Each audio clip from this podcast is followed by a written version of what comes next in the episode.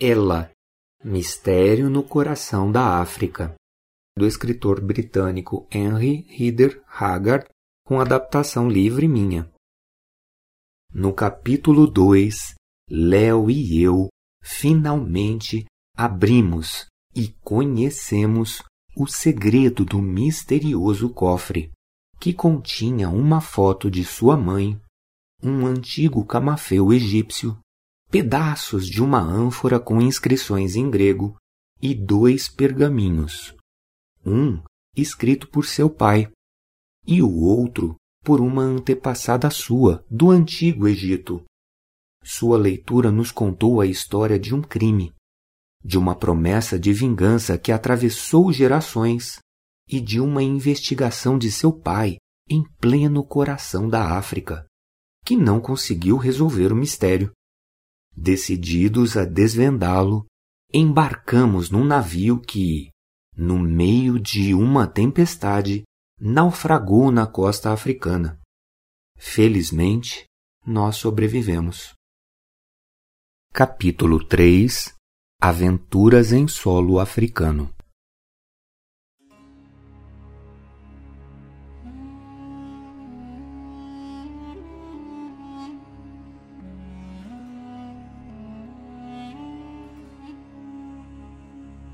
Apesar daquela névoa na costa africana, Mohammed logo achou a foz do rio Zambeze, que nós estávamos procurando.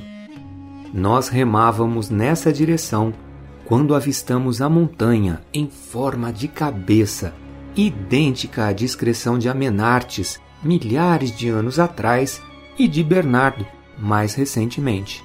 Devia ter uns 50 metros de base e uns 25 de altura. Nós resolvemos remar rio acima procurando um local seco para atracar o barco. Na noite anterior, Job, por sorte, tinha levado para o barco nossas roupas, comidas e bebidas. Assim, nós pudemos fazer uma boa refeição. Um pouco adiante, nós achamos um pequeno porto, a única parte seca naquela margem mais elevada do rio. Do outro lado, só tinha pântanos. O sol era insuportável. Incapaz de descansar na sombra das árvores, Léo desembarcou e já foi inspecionar o lugar começou a esburacar o chão com sua faca a fim de descobrir alguma coisa. Venha ver, tio Boras! chamou ele todo empolgado. Isso aqui já foi um cais! Uma argola de pedra, apropriada para amarrar cabos de navio, aparecia na terra. Um velho muro coberto de era também aparecia. Ele foi feito pela mão do homem pois os blocos eram ligados por argamassa. Meu pai estava certo, gritou Léo. Está claro de que havia um porto aqui e que foi construído por um povo civilizado que viveu nessa região. E talvez ainda viva, meu tio. Que, que você acha? Eu estava impressionado. Os argumentos de Léo eram fortes. À tardinha, quando o sol baixou, nós seguimos subindo o rio. As águas estavam infestadas de crocodilos e uma manada de hipopótamos se aproximou para nos observar. À noite, os mosquitos nos devoravam. O jeito foi nos cobrirmos com roupas apesar daquele calor infernal. A primeira noite africana não foi nada tranquila. Atraídos pela carne fresca de um antílope que nós caçamos para comer, dois leões se aproximaram perigosamente do barco. Por sorte, Léo e eu atiramos e assustamos os leões. Uma semana depois, nós tínhamos navegado 150 quilômetros quando o rio se dividiu em dois. Um afluente largo e fundo apareceu na nossa frente e não sabíamos por onde continuar. Escolhemos o leito original mas logo nós tivemos que voltar, porque ele foi se tornando cada vez mais raso, impossibilitando a navegação. Pegamos então o afluente mais largo, que parecia um canal feito pelo homem, com margens muito elevadas e muito regulares. O calor e os mosquitos iam ficando cada vez mais insuportáveis. A superfície da água se encheu de vegetação, tornando o ato de remar extremamente cansativo. Foram quatro dias nessas condições, dentro do coração da África, que acabaram com a gente. Caí, desfalecido, no fundo do barco, achando que nunca mais eu ia ver a luz do sol.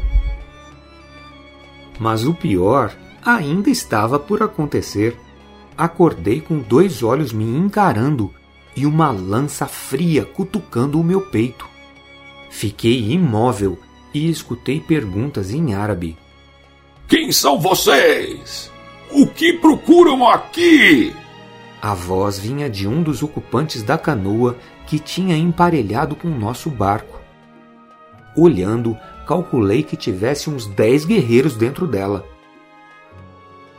E respondi: Nós somos viajantes. Viemos por um safari e estamos perdidos. O homem que apontava a lança perguntou para alguém do lado dele: devo matá-los? Se são brancos, não os mate, respondeu o vulto com uma voz cavernosa. Aquela que deve ser obedecida foi avisada da chegada deles e ordena que sejam levados à sua presença. Vamos tirá-los do barco e cumprir o nosso dever. Fomos arrancados da embarcação e acomodados em liteiras, cada uma delas suspensa nos ombros de dois homens. Na margem do rio tinha mais de cinquenta guerreiros armados. Só Mohamed, que não era branco, teve que seguir a pé. Se eu não soubesse que éramos prisioneiros, eu até estaria feliz, porque o interior da liteira era muito confortável. Além disso, era muito agradável ser carregado escutando os guerreiros que cantavam. Adormeci e acordei quando o sol já estava bastante alto. Acho que devo ter dormido umas oito horas, pensei. Afastei a cortina da liteira e olhei em volta. Nós estávamos atravessando uma trilha muito estreita dentro do Pantanal. Aqueles guerreiros eram altos, tinham no mínimo um metro e oitenta de altura. Eram magros e a cor da pele deles era bronze, mas os cabelos não eram encarapinhados como os dos negros. Eram lisos, caindo pelos ombros. Falavam árabe e alguma coisa neles me lembrava os orientais.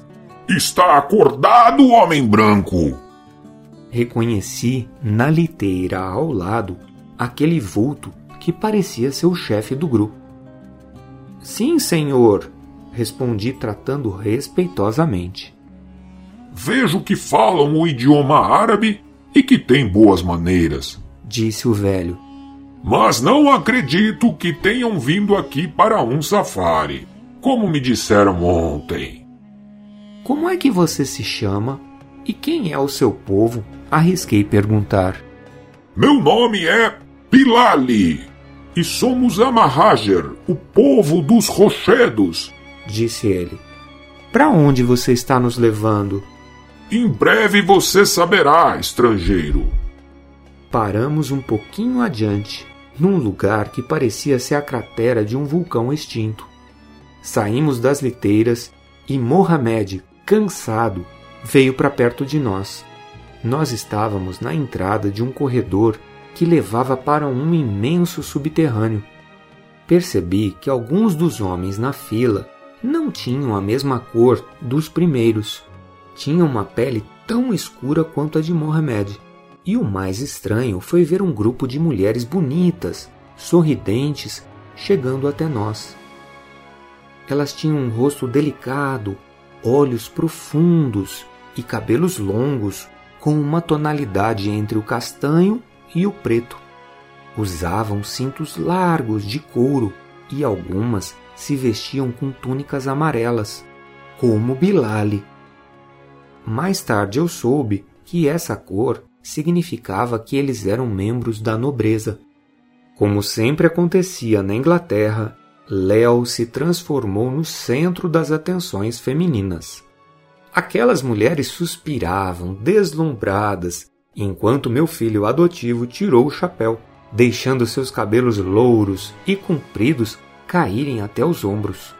A mais bela das mulheres, que vestia uma daquelas roupas amarelas, se aproximou de Léo e deu um apaixonado beijo.